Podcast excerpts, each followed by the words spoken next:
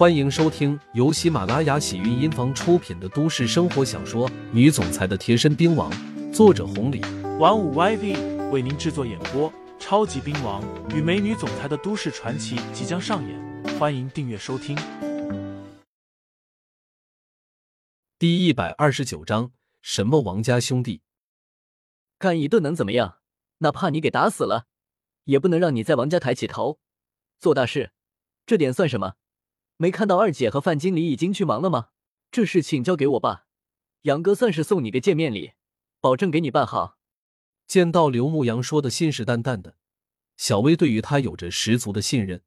既然刘牧阳这么说了，那肯定就能做到。至于王克润，一时半会儿的随他折腾吧。大概过了十几分钟，三辆车子先到了，接着又是七辆大卡车，车上下来五六个人，二姐和范云乐在内。至于其他几个，自然就是供货商，一个个低头哈腰的。显然，范云乐在这已经足够了。让几个供货商没想到的是，他们就是做超市货源这块的。之前因为王克润几个兄弟的缘故，这才针对起小薇了。今天几个人正在厂里忙活呢，范云乐一个电话打到了，紧接着直接过去了。不管范云乐和小薇啥关系，几个供货商只要知道人家范云乐是阮金高的人就行了。阮金高那是啥人物？在整个东州是没有不认识的，哪怕是市长、徽省的省长见了都要客气一下。只要搭上了范云乐，以后这人在金爷面前说几句，到时候阮家的超市还有酒吧等用他们的货，那一年起码能多赚个三五百万啊！他们可不是什么大土豪，也没什么大的抱负，但是做生意的。哪一个不愿意多赚钱呢？什么王家兄弟，都是狗屁，在人家金爷眼里，真的是一根鸡毛都算不上。几个供货商一合计，直接将货拉来了，满满的，别说一个超市，就是五个也足够了。而且几个供货商还和范云乐说了，这批货只要给三成的钱就足够了，至于其他的。半年一付，或者赚了钱再付，这简直是天大的好消息啊！别说东州市，就是任何一个省市的超市都没有这个待遇。看到崔二姐、范云乐他们回来了，刘牧阳将手中的烟头一丢，冲着小薇说道：“走，他们来了。”小薇有点兴奋，这啥情况？两个人还没走过去呢，审视了一番的王克润出来了。一看到范云乐，眼睛一亮，心脏都跟着跳动了。再看到身后的几个供货商，他赶紧迎上去说道：“范经理，你你怎么来了？还有周老板、杨老板，哈哈，你们真是，怎么现在就把货送来了？这也太快了！再说了，这超市还没到我的手里了。既然送来了，那我王克润就不说啥了，价钱好说。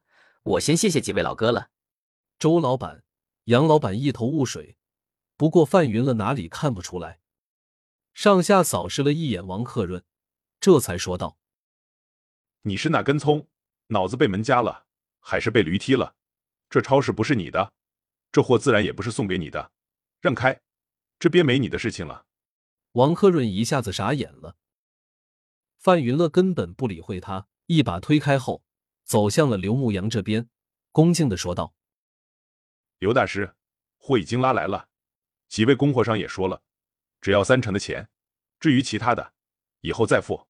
以后凡是明总的超市，只要一个电话，无论要什么，他们都会随时的送过来。